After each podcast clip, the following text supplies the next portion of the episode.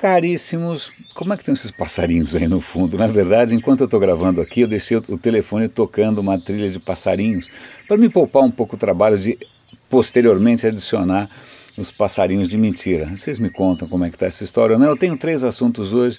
Um deles é uma notícia que me deixou bastante empolgado, que saiu no link do Estadão, que sempre cobre tecnologia e tal, que era sobre youtubers brasileiros fazendo sucesso com ciência e tendo um milhão de views tal. Eu fiquei empolgadíssimo, tuitei, o diabo, até ler a matéria com um pouco mais de cuidado. Sim, eu confesso, eu tuitei antes de ler. E descobri que, na verdade, o mundo não é tão cor-de-rosa assim. Por exemplo, tal um milhão de views é, parece que é, é, uma coisa que acontece quando os caras tocam temas polêmicos, sei lá, homossexualidade, a questão palestina tal. Então o bicho pega. Então talvez não seja tanto o interesse pela ciência quanto o interesse pela polêmica, mas de qualquer maneira é bom saber que tem personagens como um cara chamado Pirula, sei lá de onde, cujas, cujos vídeos de repente são usados lá longe na Universidade de Blumenau.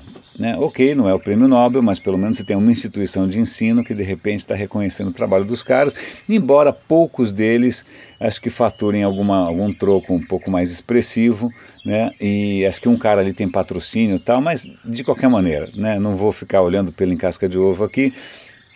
O interessante é que os caras então, tem gente procurando esse conteúdo em português, não só maquiagem, Pokémon, game, né? Fico, vamos ver o lado positivo das coisas. E falando em pelo em casca de ovo, essa é a segunda notícia que eu quero comentar.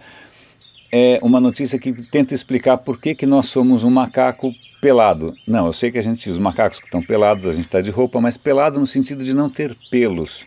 Porque todo macaco é um, praticamente um casaco de peles, é um cara peludo para burro, como praticamente qualquer mamífero. Nós, ao contrário, somos parecidos com outro mamífero, que é um porco. Né? Se você olhar um porco, um porco normalmente tem aquela pele rosinha, né? sem pelos tal. Por que diabos nós somos um primata sem pelos, pelado? É, aliás, tinha um livro na década de 70 chamado Macaco Nu, ou The Naked Ape, em que ele tenta, mas só que aí não tinha nada a ver com termos ou não pelos, ou, é, mas sim sobre o quanto do nosso comportamento humano, tão humano, era na verdade uma herança dos nossos primos primatas. E, mas voltando para a questão dos pelos, a questão é por que, que a gente não tem pelo?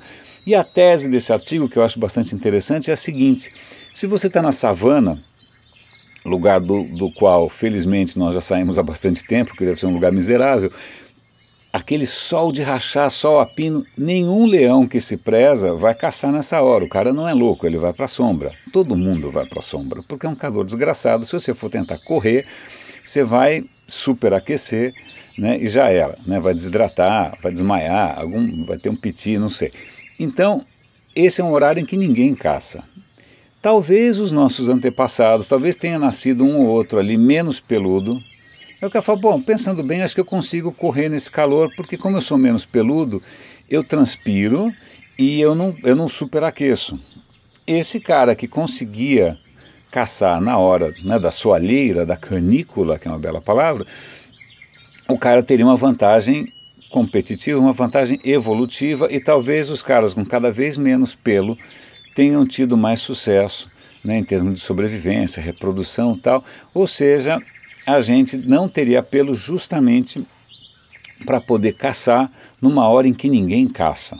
Né? Se é que a gente, se é que, né, dá para ter algum moral, né, que bicho que vai respeitar você correndo pelado. Nunca é um belo espetáculo, mas né, evolução, evolução, vamos agradecer que a gente não parece, ou, como é que chama aquele monstro da, do Star Wars? Não vou lembrar.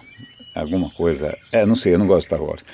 Então, mas, é, é, desculpem, mas é, terceira notícia, vocês devem ter visto por aí, eu já devo ter comentado também, daquele aparelho da Amazon chamado Alexa, que parece uma garrafa térmica, assim, um troço preto, cilíndrico, e que ele tem microfones e ele ouve você. Ele não só ouve você, mas como ele obedece você, ou ela, melhor dizendo, porque é uma voz feminina.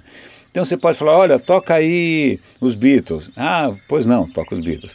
Ah, fala aí qual é a previsão do tempo para amanhã, qual é a capital do Uzbequistão. É, e ela responde, é uma coisa espetacular.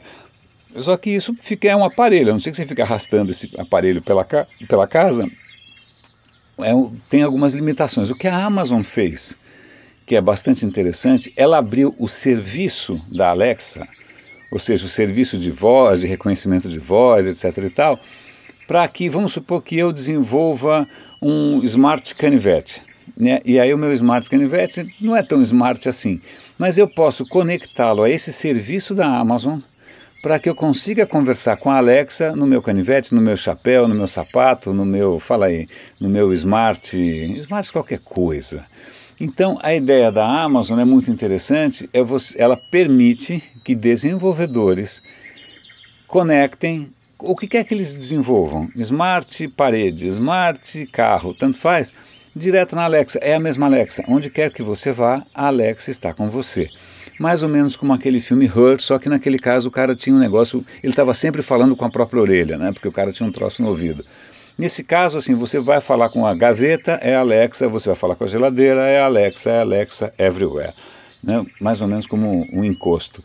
É, a, a Apple e o Google estão de olho nisso e também estão tentando fazer coisas parecidas. Né? O Google tem reconhecimento de voz, a Apple tem a, a, Siri, a Microsoft tem a Cortana, mas eu achei que esse movimento da Amazon já deixa claro qual é a ambição né? que onde quer que você vá, você interaja com as coisas através de uma inteligência artificial só. Quem vai ganhar, eu não sei, né? Gostaria que a inteligência humana triunfasse, mas ah, pelo visto a artificial está recebendo mais investimento. Meus caros, é, esse é o meu investimento perpétuo na inteligência humana. É, e eu tenho uma, um outro experimento que eu vou compartilhar com vocês ainda hoje, mas que eu só vou avisar eu vou avisar em primeiro lugar pela newsletter. Se você não assinou a newsletter do Radinho ainda, ela é só entrar no radinhodepilha.com e assinar, tranquilo. Mas o que eu vou fazer, eu vou pegar um, um, livro que eu publiquei como livro eletrônico, como e-book, e obviamente ninguém lê, ninguém leu, e vou transformar num audiolivro. Tá? Eu espero que é coisa pequena, coisa miúda, de novo, gratuito e tal, mas é meu investimento na inteligência humana e se você assinar a newsletter, você vai ficar sabendo antes. Caríssimo, grande abraço, René de Paula Júnior falando e até amanhã.